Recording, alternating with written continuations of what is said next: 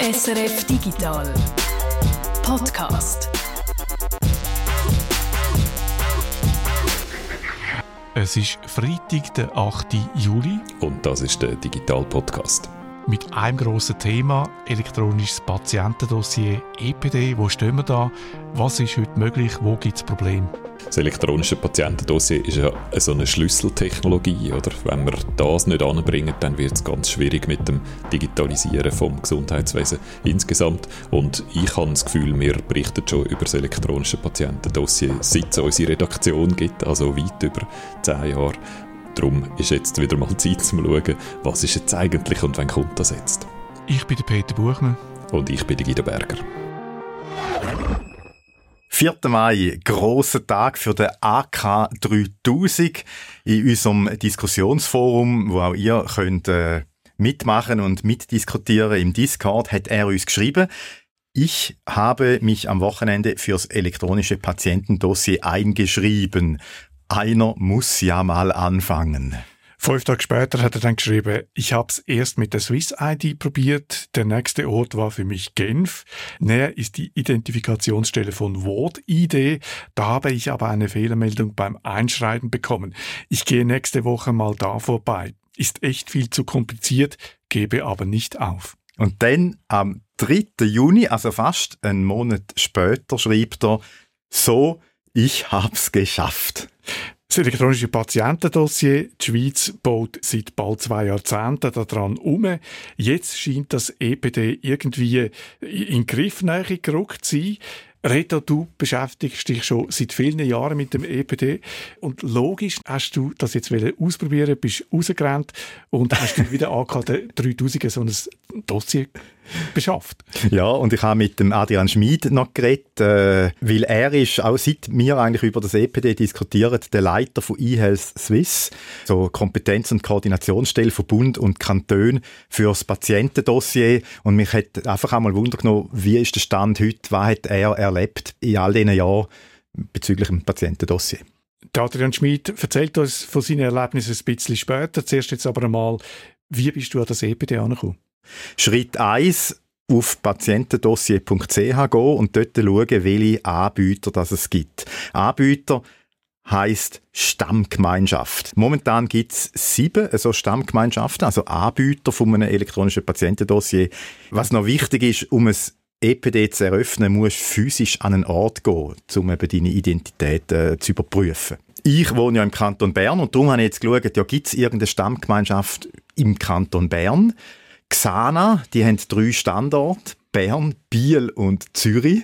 Die Stadt Aarau ist eigentlich näher und dort habe ich auch eine Stammgemeinschaft gefunden, nämlich Emedo. Also du hast jetzt eine Stammgemeinschaft gewählt, einen EPD-Anbieter, der einfach am wenigsten weit weg ist von mhm. dir, nämlich aus dem Kanton Aargau. Du bist im Kanton Bern daheim, das spielt aber keine Rolle. Nein, es wirkt zwar ein bisschen so, als wenn wir da so einen Föderalismus-Wahnsinn hätten, oder? Also irgendwie 26 elektronische Patientendossier, jeder Kanton macht sein eigenes. Das ist jetzt da aber eben nicht so. So geht es dann weiter. Ich habe ein Konto müssen machen bei Trust ID. Andere Stammgemeinschaften brauchen da zum Beispiel eine Swiss ID. Dann äh, verschiedene Daten angeben, Nummern von meinem Ausweis, also der Identitätskarte, die Adresse natürlich, Geburtstag, so Sachen. Und dann habe ich eine Video-Identifikation machen. Das heißt, du hast deine Identität über Trust ID bestätigen lassen. Mhm. Trust ID kann bestätigen, dass du der bist, wo du sagst, du sagst. Ja.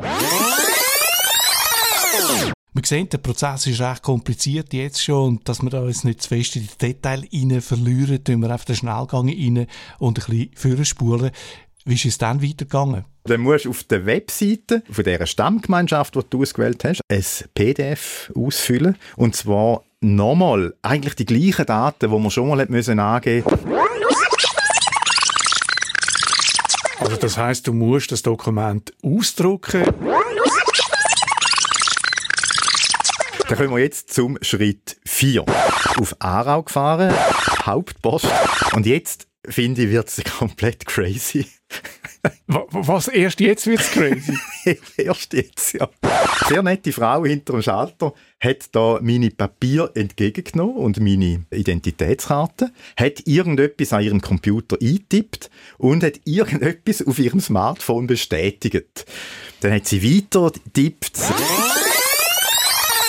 Dann musste ich Trust ID starten und ihr dann mein Smartphone unter dieser Schalterscheibe durchschieben. Die Trust ID hat einen Code generiert und der hat sie dann abtippt hat auf ihrem eigenen Smartphone wieder etwas bestätigt und jetzt habe ich auf meinem Handy ein SMS bekommen. Die habe ich ihr müssen vorlesen und dann hat sie auf ihrem Computer etwas eingetippt und jetzt ist alles okay gewesen. Du hast ein EPD oder wie ein berühmter Tennisspieler schon lange bevor er ins Gefängnis kam, gesagt hat, bin ich schon drin.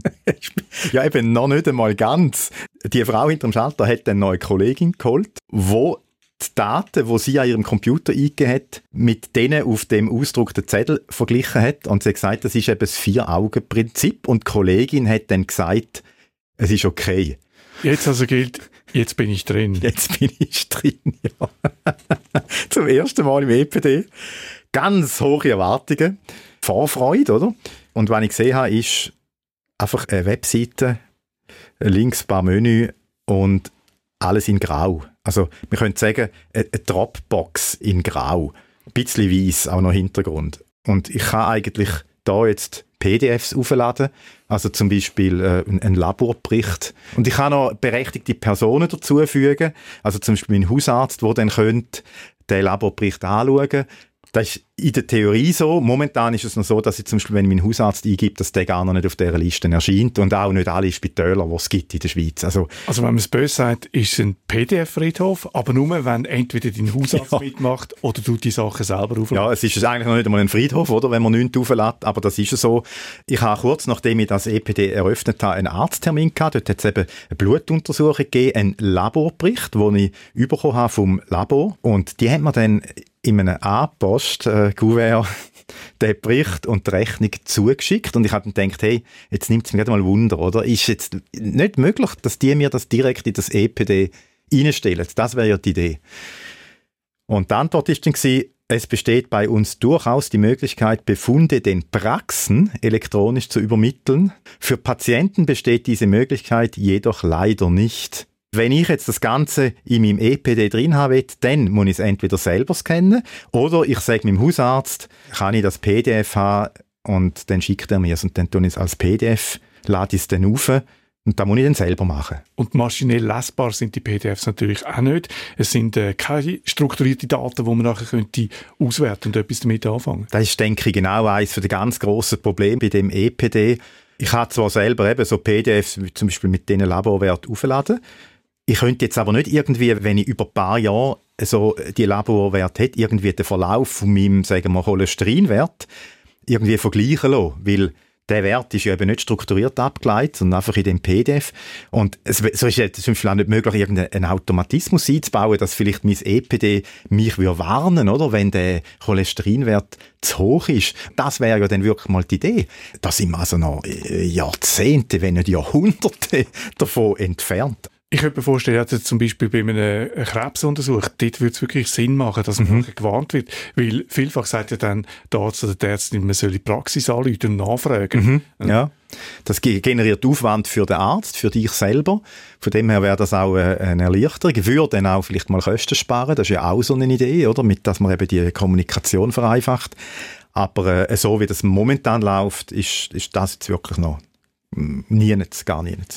Also wir haben jetzt gehört, wie das EPD auf dich gewirkt hat. Du hast mit dem Adrian Schmid können reden, mit einem Experten, der seit Anfang dabei ist bei dem EPD und äh, wo das vielleicht noch ein bisschen korrigieren kann, den Eindruck. Ja, er ist der Leiter von eHealth Swiss, der Kompetenzstelle und der Koordinationsstelle von Bund und Kanton fürs Patientendossier. Er ist natürlich von Grund auf positiv eingestellt äh, gegenüber dem EPD, weil er vertritt eigentlich das EPD, hat aber natürlich gleich auch vieles erlebt, wo jetzt nicht so angenehm war in der Zeit, wo es entwickelt worden ist, aber auch viel viel äh, Erfreuliches. Darüber rede ich mit ihm. Und Adrian Schmid ist wirklich schon sehr lang bei dieser Koordinationsstelle mit dabei. Seit 15 Jahre. Eigentlich das gleiche alt wie die Digitalredaktion. Die ist so 2006 entstanden.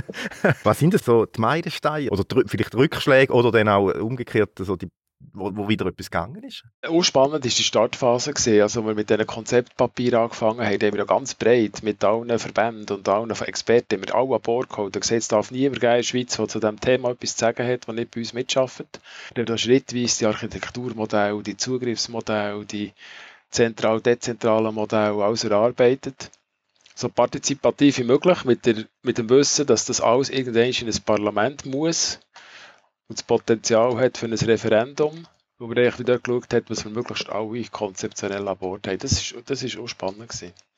Und es ist eigentlich auch gut gelungen. Also im 13. hat es nachher eine Botschaft gegeben, als Parlament. Im 15. nach zwei Jahren ist das fast ohne Gegenstimme, ist das durch das Parlament gegangen. Und dann ist es ein bisschen harzig geworden, oder? Je näher man nachher die Front kommt und das Zeug probiert zu Boden zu bringen, umso mehr sieht man, was es bedeutet, was es alles braucht. Kommen auch die kulturellen Geschichten dazu. Also für Westschweiz äh, ist ja die Wahrnehmung vom EPD völlig anders. Die, die sind dran, die haben Pressekonferenz gemacht mit den Regierungsräten und Medienberichterstattung ist so Motto, es ist da, es geht vorwärts, ein bisschen langsam, aber, aber man ist dran. Und Deutschschweiz hat das nicht wirklich funktioniert mit, mit, dem, mit dem Engagement der Kantone. Das ist sehr unterschiedlich. Punktuell ist ein etwas, aber so die breite Unterstützung hat einfach gefällt. Und das ist dann wie politisch schwierig in diesen Kantonen für die Akzeptanz, auch für das Bild und die Finanzierung von diesen Umsetzungsprojekten. Und da ist noch eine sehr aufwendige Zertifizierung dazu. Die müssen ja zertifiziert werden von einer privaten Zertifizierungsstelle. Das ist steueraufwendig, nicht planbar gesehen. Und das hat sich dann über fast zwei Jahre hergezogen. Und jetzt sind wir eigentlich eben so schrittweise in einer Einführungsphase, ohne dass man mal können sagen so wie der Schalter kippen und sagen, jetzt geht's los, sondern jetzt ist es halt so eine schleichende Einführung. Und die ist im System schwierig, oder? Also da kann man kann nicht den Leuten sagen, es ist jetzt da. Und es ist auch kommunikativ schwierig.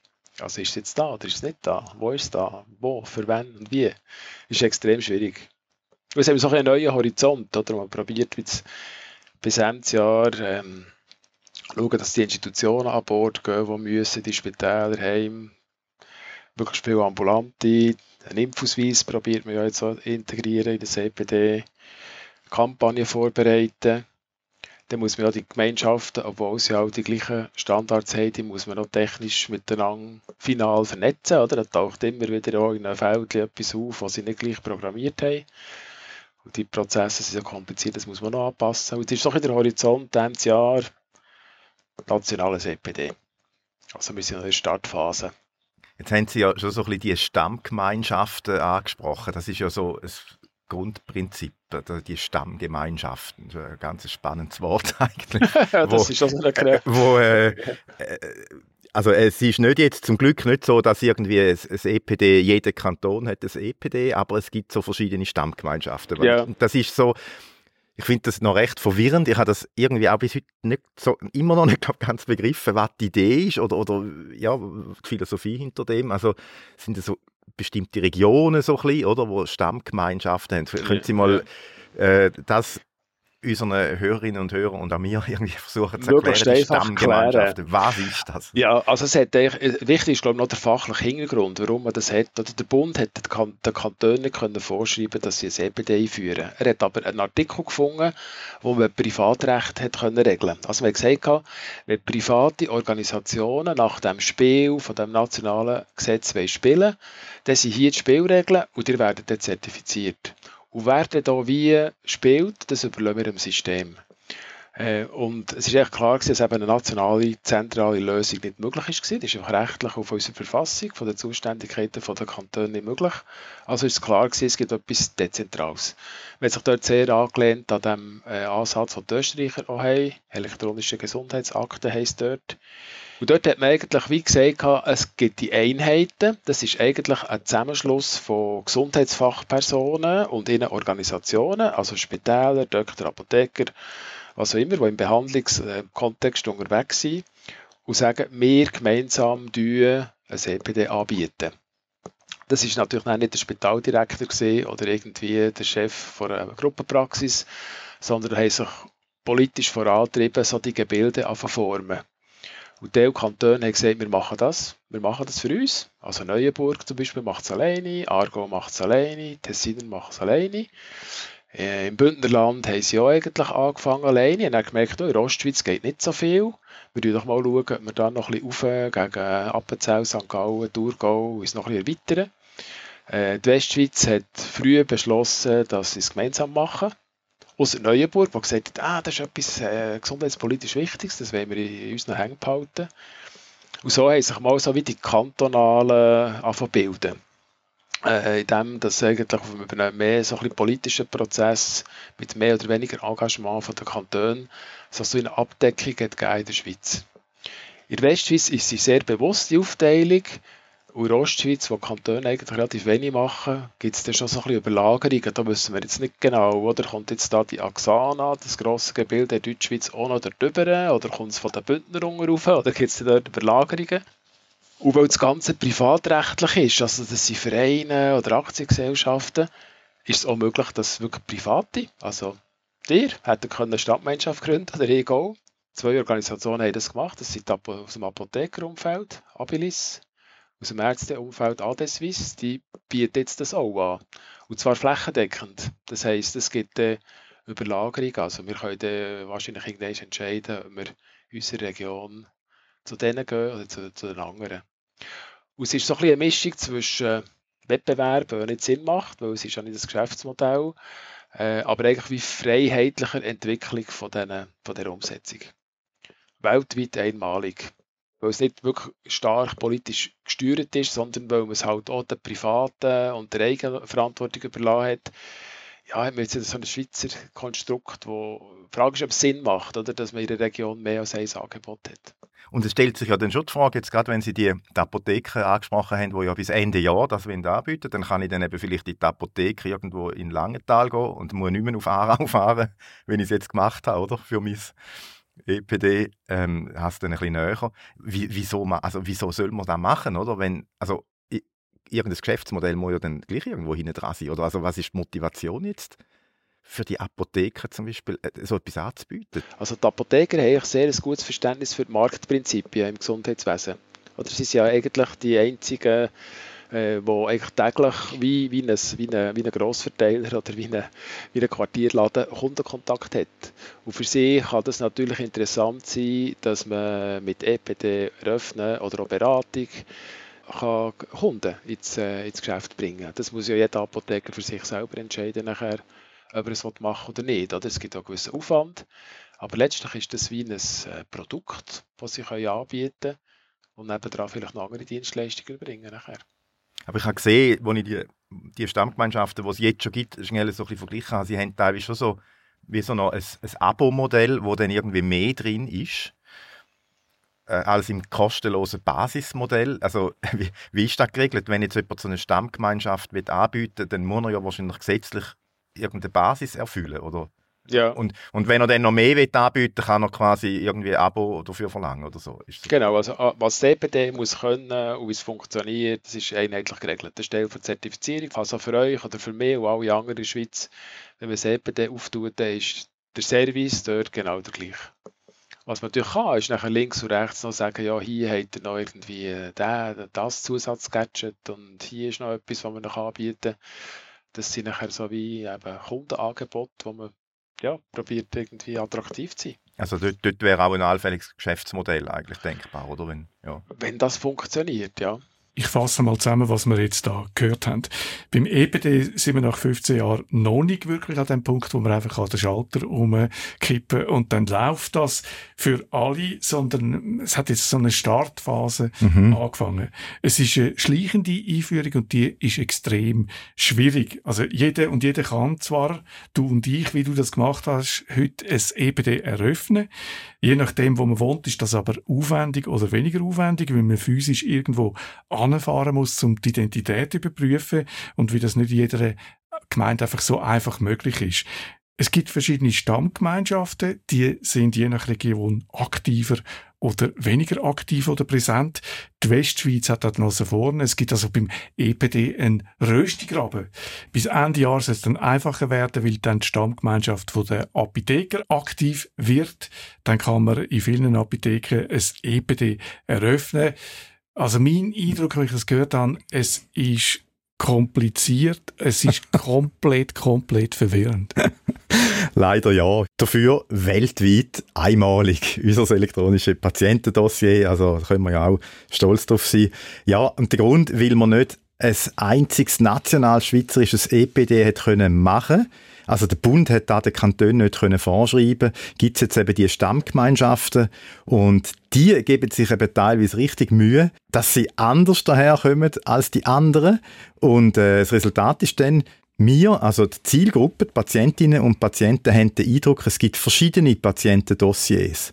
Also ich hatte zum Beispiel auch lange das Gefühl gehabt, dass ich erst das EPD eröffnen kann, wenn so eine Stammgemeinschaft wirklich im Kanton Bern aktiv wird. Dabei eben, wir haben das schon gesagt, es spielt keine Rolle, bei welcher Gemeinschaft du so ein EPD aufmachst.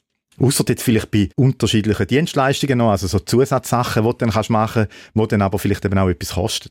Es erinnert mich so an Krankenkassen. Dort ist bei der Grundversicherung ist auch alles geregelt. Gelten für alle Versicherungen die gleichen äh, Regeln. Die können nicht machen, was sie wollen. Sie können dann so Zusatzversicherungen anbieten und dort äh, sich unterscheiden von den anderen und dort auch dann Geld verdienen. Den Vergleich, denke ich, den können wir da so machen. Und das führt eben dazu, dass sich die Stammgemeinschaften nicht so stark bemühen, dass es wie überkommen als ein einziges EPD was es eben eigentlich sollte sein Das ist unsere ganz grosse kommunikative Herausforderung auf der nationalen Ebene. Oder? Es gibt ja die Dachmarken, das EPD, das sind da schöne Bilder und Logos in, in blauen Farben. Und wir haben der Gemeinschaft immer gesagt, tut möglichst wenig selber erfinden, tut nach dort anlehnen. Also tut sagen, euer Produkt ist Teil von oder ist ein, ein, ein konkretes Angebot unter. Aber es ist irgendwie, vielleicht ist es Teil vom Föderalismus, dass irgendwie halt jeder, der umsetzt, so wie jetzt sind wir, wir sind jetzt in diesem Kanton XY und das ist unser Projekt und das hat diesen Auftritt. Und wir sind jetzt im Hinblick auf eine, auf eine Kampagne, die wir ja dann starten Ende Jahr oder Anfangs nächstes haben wir gesagt, also eine Kampagne national, die kann man nur starten, wenn für die Leute schnell ersichtlich ist, dass jetzt das Angebot im Kanton Aargau Teil ist von dem nationalen EPD. Also das müsst ihr kommunikativ noch irgendwie auf die Reihe bringen. Sonst kommt man nicht mit der Kampagne, weil es ist einfach ein verpuffter Effekt. Und es kommt jetzt langsam das Verständnis, aber in der Startphase, wir sind, wie, wir sind nicht wie durchgedrungen, dass, äh, dass man möglichst schnell an dem, an dem EPD-Auftritt bleibt. Mhm. Und durch da wirkt es dann eben, durch da wirkt es dann eben wieder so sehr föder, also föderalistischer als es ist, oder wirkt es dann? Genau, ja. das, ist so. das Produkt ist das gleiche, aber es hat ein anderes Kleberli drauf. Das muss nicht unbedingt sein. Wie ist denn technisch, wenn ich, ich habe jetzt das EPD, das EME und habe mal irgendwie zwei PDFs aufgeladen, so viel mehr kann man ja auch gar nicht machen. und Jetzt kommt vielleicht die, das, das EPD von der Apotheke und ich finde, ah ja, jetzt, jetzt mache ich es dort, oder? Das kann ich auch, wahrscheinlich auch nochmal eins machen. Wie ist es denn, die Daten kann man dann zügeln, das ist, sollte relativ einfach sein, oder? Also sie bleiben ja immer dort, wo man ist, also wo sie erhoben wurden. Also wenn jetzt ihr im Kanton Aargau oder der, wo immer äh, etwas eröffnet habt, dann liegen sie eigentlich in diesen, in diesen Datenablagen von, dem, von dieser Umsetzung. Aber ähm, wenn wir dann irgendwie auf Graubünden oder wo unterwegs sind, dann sind sie, äh, ist es durchgängig. Also jetzt noch nicht, oder? das muss man sagen, ja gesagt, oder? Die, die technische Vernetzung, da sind wir noch kräftig dran, das wirklich schweizweit herzubringen. Aber man muss auch nie zügeln, wenn, jetzt, äh, wenn, man, wenn man die Stadtmannschaft wechselt, dann bleiben die Daten dort, wo sie sind. Mhm. Sie werden einfach von einem anderen Ort nachher wie zusammengesucht, ab, abgefragt. Ah, ich werde dann in meinem Apotheker EPD, aber die Daten, die kämen dann von von Emedo immer noch oder so. Zum Beispiel, genau. Ich habe jetzt das eröffnet und ja, es ist, es ist noch spannend, aber eigentlich kann man schon sagen, momentan, ich habe eigentlich nicht wirklich etwas davon. Das ist eigentlich wahrscheinlich auch ein Problem, oder? Äh, äh, wieso soll ich das machen, oder? Ja. Ja, es ist ja eine parallele Entwicklung. Also es ist interessant, oder? Im Kanton Genf hat man ja das Modus Medical als Vorläuferprojekt gehabt. Die haben 2012, 13, 14 die angefangen. Und die haben ja die zehn Startphasen gehabt, oder? wo man einerseits Leute braucht, die Dossiers eröffnen und gleichzeitig nachher Gesundheitsfachpersonen, die sich anschließen, so dass irgendein der Netzwerkeffekt kommt. Und das ist, glaube ich, jetzt in dem und im nächsten Jahr ist das ganz ein entscheidender Faktor, dass das passiert. Und es ist schon klar, dass mit diesen physischen Eröffnungsstellen, also dass ihr zu Faro müsst, oder äh, nicht einmal vielleicht auf Faro, sondern schon nur am eigenen Wohnort, zum Haus aus und äh, an einer Stelle und sagen, ich will jetzt da, also den ganzen Prozess erlaufen, so kommt man nicht auf Mengen und Volumen. Und darum ist eigentlich äh, das Ziel, so ab Herbst ist dann auch ein, ein 100% Online-Eröffnungsprozess verfügbar. Das heisst, dass alle eigentlich von daheim aus ein EPD können eröffnen können. Das ist das eine, was sicher wird erleichtern und das andere ist noch das Szenario, wo man dran ist, ist, dass äh, mehrere Kantone ähm, sehen, dass sie ja Covid-Impfungen von den Leuten irgendwo in diesen kantonalen Ablagen haben. Und die liegen dort, 1, 2, 3 Datensätze zu Impfungen. Und man sagt, das ist ja nicht nachhaltig dort. Die gehört ja eigentlich irgendwo in eine Dokumentation rein. Und wir sind dran, den Impfausweis ins EPD zu bringen. Und dann wäre es eben eine gute Möglichkeit, aus diesen Ablagen nachher auch die Leute zu motivieren, dass sie äh, die Daten, wie von meinen Impfungen zum Beispiel, eben nachher transferieren ins EPD und dort ähm, nachher das EPD eröffnen. Da gibt es Kantone, die haben konkrete Szenarien, wie viele Leute man so in ein EPD reinholen kann. Wenn man den Prozess gut gestaltet, wenn man es kommunikativ gut begleitet ähm, und wirklich auch, auch, auch will und, und vorantreibt. Also es hat schon so Push-Faktoren, aber dann muss hinten dran das System funktionieren. Oder? Dann müssen die elektronischen Identitäten, die es braucht, die müssen da sein, die müssen finanziert sein. Oder? Also wenn dann plötzlich die ganze Schweiz online kann EPDs eröffnen dann muss auch eine EID verfügbar sein, wo, wo jemand die Finanzierung übernimmt. Äh, das ist alles noch so ein bisschen im Rollen. Es passiert einfach nie etwas proaktiv. Also man sieht immer so wie der nächste Horizont und dann schafft man wieder so an den Horizont her. Aber äh, ja, äh, wir haben manchmal das Gefühl, wir müssen so wie Das Gefühl, wir sind in ein, zwei Jahren im System voraus, in dem, was wir sehen, was man eigentlich sollte, könnte machen. Wir können also bald das EPD schon äh, rein digital eröffnen. Das ist schon mal ein Lichtblick und äh, unsere Impfungen können wir dann auch dort erfassen. Der Adrian Schmid erwähnt ja noch meineimpfungen.ch, die, die Webseite, wo man hat können Impfungen erfassen wo dann da äh, von der rechten Banne, wenn nicht Debakel betroffen war, da gibt es Leute, die dort ihre Impfdaten überkommen und andere nicht. Vor ein paar Wochen hat der Datenschützer selber gesagt, das Beste wäre, wenn man einfach die Impfdaten löschen würde. Es ist ein unsägliches Hin und Her eigentlich und das BAG hat jetzt vor gerade ein paar Tage eine Medienmitteilung verschickt, dass man sich jetzt einsetzen will, dass doch alle ihre Impfdaten überkommen, die sie in dem meineimpfungen.ch mal erfasst haben. Und dann könnte man es eben ins offizielle EPD importieren. Aber das ist alles noch jetzt Stand heute, wo wir den Podcast aufnehmen, sehr unkonkret. Und das ist natürlich für die Einführung von dem EPD nicht wirklich förderlich. Und ich denke auch, es fördert natürlich auch nicht das Vertrauen ins EPD. Das Debakel ist so nicht möglich, weil was ja bei meinen Impfungen passiert ist, ist, dass jemand mit sehr einfache Identifikationsmechanismen auf alle, auf alle Dossiers ist gekommen. Das ist natürlich der GAU. Und das ist rein von den Schritten her und von den Prozessen, die im EPD vorgesehen ist das nicht machbar. Oder dort hat man, sobald äh, zum Beispiel eine gewisse Anzahl Transaktionen aus einem Ort rauskommen, oder gibt es, äh, gibt es, äh, eine, eine, gibt es eine Meldung, oder dass, dass es Auffälligkeiten gibt. Also Sachen hat man eingebaut. Äh, und man kommt ja gar nicht ohne die Identifikationsmittel, kommt man ja gar nicht rein. Also rein ist sicher wesentlich, wesentlich besser geschützt, CPD. Und das Zweite, falls dann irgendwo eine Gemeinschaft nicht mehr da sein das ist äh, grundsätzlich möglich, äh, sieht es recht so Auffangmechanismen vor, damit man die Daten eben nicht, dass sie nicht verloren sind, sondern dass sie weiterhin zur Verfügung stehen. Das heisst, da gibt es eine Verantwortlichkeit dass die Datenablagen nachher äh, gleich an einem anderen Ort im EPD wieder angehängt werden.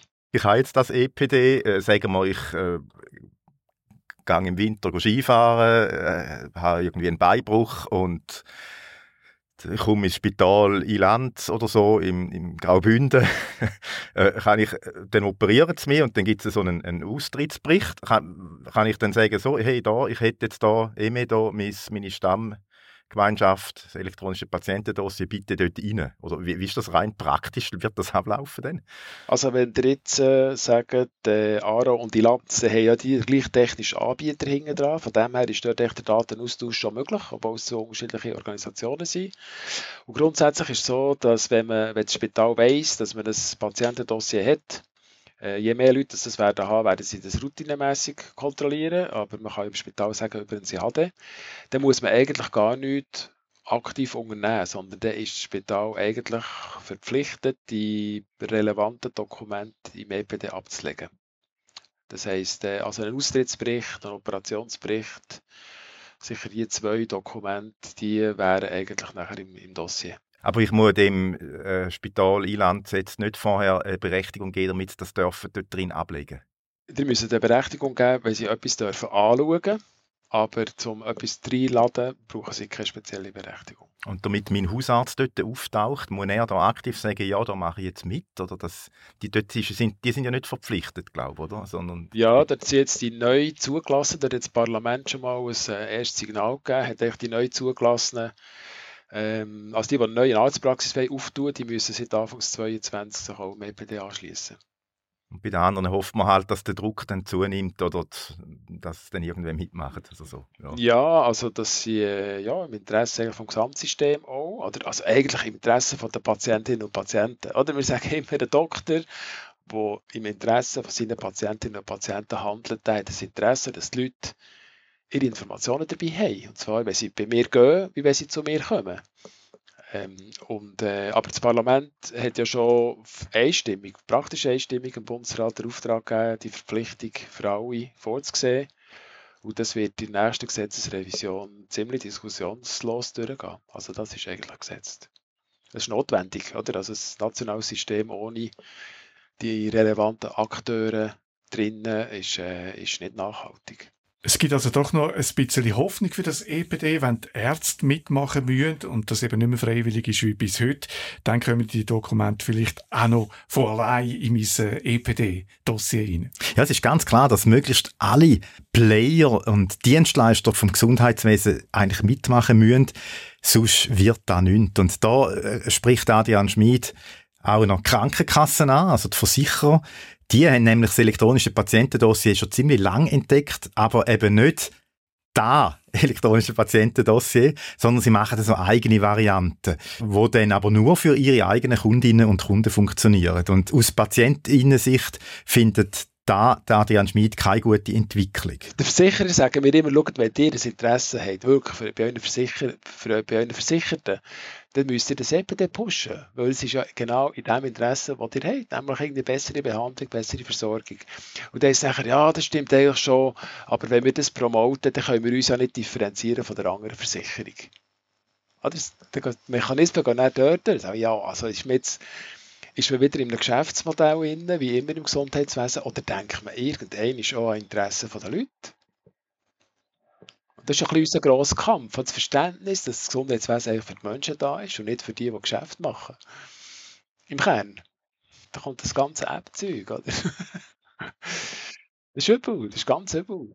Und dann nachher so ein, ein nationales Projekt, das irgendwie 15 Jahre geht, oder das, nachher, das sinkt nachher in Keller. Aber irgendwo ist, ist, ich sehe nichts anderes, was einfach wirklich mal jetzt die Anliegen von den Menschen in diesem Land, in der Behandlung wirklich ernst nimmt. Es gibt kein anderes. Also der Wettbewerb im Gesundheitswesen da eher so als Bremser halt für ein einheitliches EPD und so das ganze App-Zeugs. Die sind natürlich für Krankenkassen attraktiv, weil sie dann Kontrolle haben über unsere Daten und das haben sie eben beim EPD nicht. Das ist sicher ein, ein wichtiger Grund, dass die Krankenkassen oder viele Krankenkassen jetzt das, das EPD ja jetzt nicht so wahnsinnig aktiv fördern oder irgendwo so ein bisschen, ja, äh, einfach links liegen lassen. Und Peter, du hast mich ja gefragt, wo ich erzählt habe, ich habe jetzt elektronische Patientendossier, hast dann gesagt, ja, soll ich denn auch eins machen? Weil du hättest es ja nicht, oder? Du wohnst ja eigentlich fast bei dieser Hauptpost in Aarau. Was ist jetzt deine Antwort, nachdem du jetzt äh, auch äh, das Gespräch gehört hast mit dem Adrian Schmid? Gehst du jetzt gerade heute Abend eins eröffnen? Nein, ich glaube nicht wirklich, weil ich, ich sehe jetzt auch unmittelbar Nutzen nicht. Ja. Ich habe einen Hausarzt, der Notizen macht von Hand, einen sehr guten Hausarzt, aber er ist halt nicht so digital ausgerichtet. Ich glaube nicht, dass ich da von ihm gross etwas könnte warten ich bin letztens im Spital gewesen, ich hoffe nicht mehr, dass ich dort nochmal hingehen muss. Also nein, ich sehe jetzt unmittelbar den Nutzen nicht für, für mich. Ich glaube, das ist ein ganz großes Problem jetzt, wo momentan ist, oder? Jetzt, wo man es machen kann, dass natürlich, äh, ja, der Nutzen wirklich gegen Null tendiert. Ich glaube, ich kann das nicht anders sagen. Äh, und, und da wird, da wird jetzt wirklich, glaube glaub, eine grosse Herausforderung, wenn man das EPD nach 15 Jahren irgendwie wirklich etablieren und retten vielleicht. Es gibt ja auch Stimmen, wo, wo sagen, hey, hört auf, begraben und neu anfangen jetzt äh, das zum Laufen bringen, dass auch die Leute das Nutzen haben und alle mitmachen, da, da bin ich sehr gespannt, ob das ja, ich sage jetzt einmal in den nächsten zehn Jahren, ich sage jetzt nicht im nächsten Jahr, sondern in den nächsten zehn Jahren vielleicht wirklich noch irgendwie kann funktionieren. Und es wäre natürlich äh, wirklich bitter nötig, weil es ist nicht einfach eine Spielerei. Also ich ja. war in einem Spital, gewesen, dort hat man Röntgenbilder gemacht und hat die müssen an ein anderes Spital schicken und die haben das nicht können. Die haben, sie haben dann vorgeschlagen, sie jetzt ausdrucken mit einem normalen Office-Drucker und mir mitgeben. Und das ist, geht natürlich nicht und dann bin ich in ein anderes Spital gelaufen, dann haben sie dort halt die gleichen Röntgenbilder nochmal gemacht gemacht. Also es wäre schon äh, sinnvoll, wenn da es, etwas käme. Es wäre sehr sinnvoll. Also der Datenaustausch, das ist eigentlich, äh, auch nach meinem Empfinden eine Katastrophe bei uns. Oder? Also ich tue manchmal gerne eben meine Daten anfordern und dann habe ich auch schon so Sachen erlebt, dass auch heisst, es geht nicht, aber man könnte ihnen da das Röntgenbild auf eine CD schicken. Und dann habe ich gesagt, ja, aber ich, ich habe überhaupt keinen CD-Leser mehr. Und das, ja, es ist wirklich un unwahrscheinlich teilweise, unglaublich. Ja, der Reto hat da seine eigene Meinung zu dem EPD. Vielleicht sehen dir das anders. Äh, Gesundheits-Apps, überhaupt Digitalisierung im Gesundheitswesen. Wo anders soll der Preis gehen? Ein anderes Thema ist ja die Auswertung von diesen Daten, zum Beispiel für die Forschung. Wir reden das nächste Mal darüber mit einer E-Health-Expertin. Ihr könnt jetzt schon äh, darüber reden, diskutieren über das EPD, nämlich auf unserem Discord-Server. Dort haben wir einen Kanal, Digital Podcast und dort hat es viel Platz für eure Meinungen und Diskussionen. Und auch wir sind natürlich dort immer wieder äh, einmal am Reinschauen und dann auch immer mal wieder gerne mitdiskutieren. Und mich interessiert natürlich auch, könnt ihr jetzt gerade so ein EPD eröffnen oder wartet ihr noch ein bisschen, wie jetzt der Peter? Schreibt es doch rein auf unserem Discord-Server. Der Name ist SRF Geeksofa.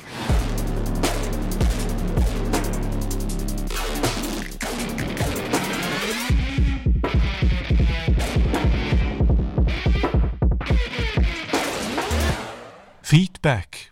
Vor drei Wochen haben wir über USB-C geredet, dass USB-C der EU und auch bei uns dann zum Standard für Ladekabel wird für all möglichen portablen Geräte. Auch für kabelloses Laden führt die EU in Zukunft einen Standard ein.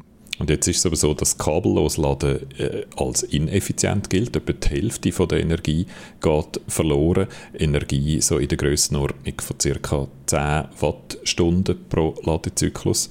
Und um im Beitrag zu zeigen, was 10 äh, Wattstunden bedeutet, hast du ausgerechnet, Peter, dass, da dass das etwa so der Energiemenge entspricht, was braucht, um mit so einer Kapsel Kaffeemaschine eine Tasse Kaffee zu machen. Also das ist dann, wenn man so schaut, was man sonst den ganzen Tag für Strom verbraucht, äh, eher vernachlässigbar, kein Drama. Und dann hat sich dann aber der Telmiger gemeldet auf Discord und ist nicht einverstanden äh, mit dem. Er hat ausgerechnet, ja, dass sich das halt dann äh, aufzählt oder, und zusammenleppert, wenn halt 4 Millionen Schweizerinnen und Schweizer jeden Tag die 10 Wattstunden verschleudern, dann sind es dann insgesamt 14,6 Millionen Millionen Kilowattstunden oder 3 Millionen Franken, wenn man es im Hochtarif rechnet, wenn man davon ausgeht, dass das die Leute alle schön zum Zmürgeln machen. Und mit diesen 14,6 Millionen Kilowattstunden könnte man natürlich äh, etwas Sinnvolleres machen. Ich habe zuerst auch in die Richtung gedacht, genau wie er auch. Ich habe auch gedacht, wenn, für jeden Einzelnen ist das nicht viel, das sieht nach nichts aus. Aber eben, wenn dann das die ganze Schweiz macht, dann ist es etwas anderes. Ich habe das ausgerechnet und ich bin etwa auf die gleichen Zahlen gekommen. 3 Millionen Franken könnte man so sparen. Aber ich habe dann gemerkt, es bringt eigentlich nichts, wenn man es so ausrechnet, weil man müsste es dann wieder in den Kontext stellen vom gesamten Schweizer Stromverbrauch und der ist etwas in der Grössenordnung 60 Terawattstunden pro Jahr. Und wenn man jetzt das umrechnet, äh, ein bisschen vereinfacht, äh, beim Hochtarif, dann ist das ein Markt von etwa 12 Milliarden äh, Schweizer Franken. Das ist ein bisschen komplizierter, weil mitgerechnet ist dort auch noch, was äh, das Netz kostet, um den Strom zu transportieren. Und das ist eigentlich teurer als der Strom selber. Aber eben, es, man hat dann am Schluss einfach Zahlen, wo, es schwer ist, sich da wieder etwas darunter vorzustellen. Und darum habe ich eben gedacht, es ist einfacher, man vergleicht äh, den Stromverbrauch, den, den Stromverschleiß mit etwas aus unserem Alltag, die 10 Wattstunden. Und das ist dann äh, Kaffee, ein Kaffee machen mit der effizientesten Kaffeemaschine. Es gibt vielleicht aber noch andere Beispiele aus unserem Leben, wo eben krasser zeigen, dass 10 Wattstunden bei unserem Lebensstil letzten Endes Mumpitz sind. Ich habe mal geschaut, wie weit dass man mit 10 Wattstunden kann mit einem Elektroauto fahren kann. Jetzt bin ich gespannt, soll ich röteln? 10, 10 Wattstunden, das tönt ja noch viel. Und ich nehme jetzt einfach mal an, es ist ein kleines Elektroauto. Darum würde ich jetzt mal sagen, ja so mindestens bei mir bis zum Kreisel komme ich, also so einen halben Kilometer. Es sind 60 Meter, wo man mit einem Elektroauto kommt. kommt es knapp zu der Garage aus. Okay. ich habe dann noch geschaut, wie weit dass man mit dem Zug fahren kann, mit 10 Wattstunden. Was würdest du meinen? Der ist natürlich viel größer und schwerer, aber vielleicht effizienter. Ich weiß nicht, also ist das jetzt abgerechnet auf die Person, die drin sitzt, oder ist es, meinst du den Zug, also die Loki? Ja, das ist abgerechnet auf die Person, die drin sitzt. Aha, dann sitzen natürlich ganz viele Leute drin, darum würde ich sagen mehr. Also in dem Fall schon mindestens von äh, bis auf Oerlikon von Zürich. Es sind eben auch genau 60 Meter wie beim Elektroauto auch. Die Berechnung dazu die findet man auf energiegedanken.ch ch. Das ist ein interessanter Blog. Äh, der tut genau äh, aufzeigen, wie er zu dem äh, Resultat gekommen ist, was er für Annahmen getroffen hat, wo er die Zahlen hernimmt. Ich habe Kontakt aufgenommen mit ihm. Er hat sich jetzt da nicht äußern im Podcast, aber eben energiegedanken.ch, interessanter Blog. Ja, das ist ein bisschen ernüchternd, wenn du nur 60 Meter weit kannst fahren äh, mit dem Zug oder mit dem Elektroauto pro Tag und das ist ja wahrscheinlich etwas, was du in der Regel nicht kannst beeinflussen kannst, weil dein Arbeitsweg ist immer etwa gleich lang. Ähm, hingegen die Tasse Kaffee, da könntest du jetzt noch entscheiden, ob du die trinkst oder nicht. Ja, das könnte man jetzt noch verklemmen. Ich habe dann auch noch geschaut, die 3 Millionen Franken, die der Telmiger oder der T. Elmiger vorgeschlagen hat, die könnte man eigentlich gescheiter investieren. Ich habe geschaut, äh, was man dann mit diesen 3 Millionen Franken kann machen und ich habe gesehen, äh, wir haben auch darüber berichtet, gehabt, vor zwei Jahren oder so ist auf dem Gotthard oben ein Windpark oder ein Windparkli eröffnet worden die, die Anlage liefert Strom für 4000 Haushalte und hat 32 Millionen Franken gekostet. Mit 3 Millionen könnte man also einen Windpark bauen, wo knapp 400 Haushalte äh, versorgt mit Strom. In der Schweiz gibt es rund 4 Millionen Haushalte und wenn man jetzt äh, ja, umstellen die, die Hälfte von diesen 4 Millionen Haushalten, 2 Millionen Haushalte, wird umrüsten auf Windpark mit dem Geld, das man gespart hat, weil man mit Kabel ladet und kabellos, dann ging das 10.000 Jahre.